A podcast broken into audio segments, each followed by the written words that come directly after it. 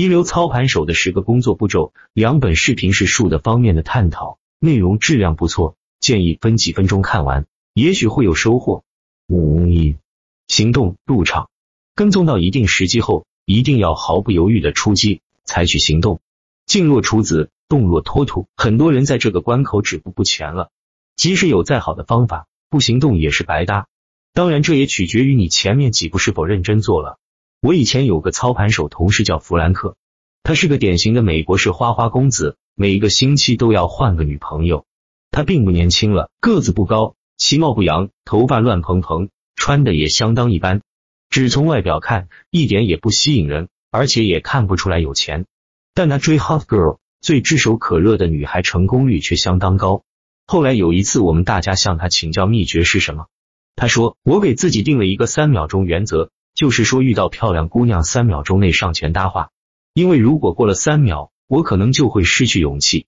他解释说，一般女性会被这种快速行动的气势和自信所吸引，所以会成功。当然，我们并不推崇这种生活方式，在中国也不太可能照此办理。但他的三秒钟原则却可以借鉴在我们的操作中。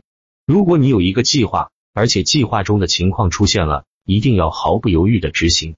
六，观察，一旦行动。就有了头寸，就进入观察阶段，不断观察你的持仓情况，很可能你原来入场的理由已经发生了变化，对你有利和不利的条件都会发生。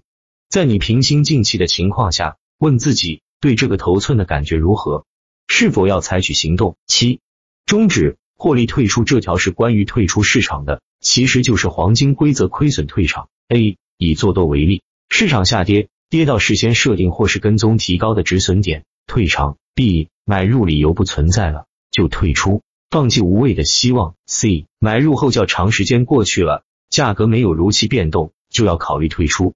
正常情况下，买入后应该很快出现上涨，否则不能等待太久。获利退场。A 既定获利目标达到了，退场。B 有了一定盈利之后，市场波动性变得非常大的情况下，也可先退出。比如外汇市场上面，当受某一新闻影响时。市场可能会剧烈震荡，这时我们可以考虑退出观望。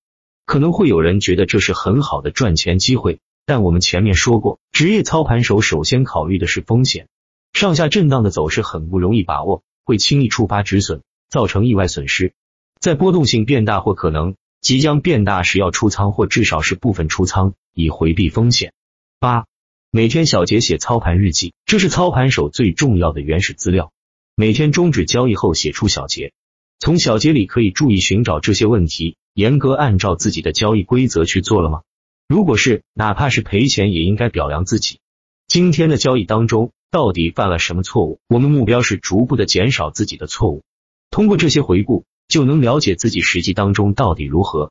对你印象深刻的交易，至少要想出三种比你已经采取的策略更好的策略，然后告诉自己。下次我将采取这另外三种策略之一。九、阶段性的总结，建议大家每周和每月都进行一次总结，把所有的交易记录拿出来，看哪些做法有可以改进的地方，也可以看到最近都有哪些进步。温故而知新是很好的学习方法。第三方面，境界提高时，置身于市场之外，平衡的生活方式，这条看起来和交易无关，但实际上是最重要的。这是操盘手长期稳定业绩的基石。对于交易员来说，不做交易的时间是最重要的。处理好股市以外的生活是非常重要的，包括对自己的身体、心理状态的调整、时间安排、人际关系的处理等等。正如欣赏中国山水画，留白部分才是最重要的。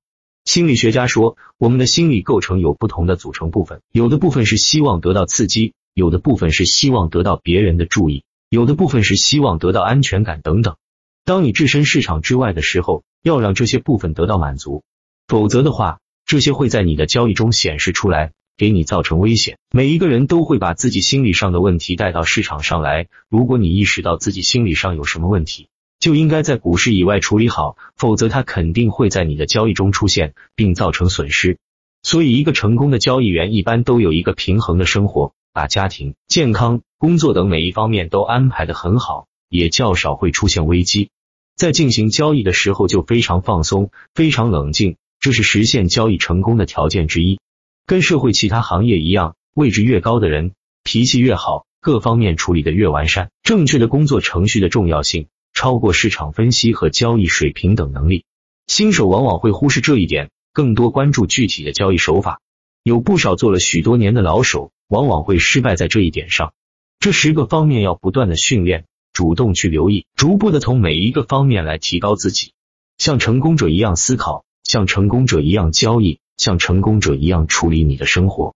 最后说一下，不管什么方法。最基本的都是要提升自己的看盘能力，这需要有一套好的看盘复盘系统，这些可以在打板客网上找到，打造好自己的气，才能术才能道。